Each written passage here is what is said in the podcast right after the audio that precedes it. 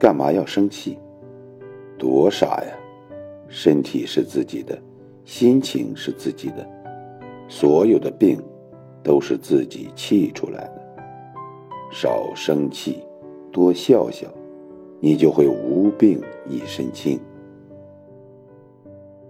你的状态就是你最好的风水，你的人品就是你最好的运气。谁人背后不说人，谁人背后不被说。做事无需让人理解，只需尽心尽力。做人不必讨人喜欢，只需问心无愧。你只管做好自己，其他的交给时间。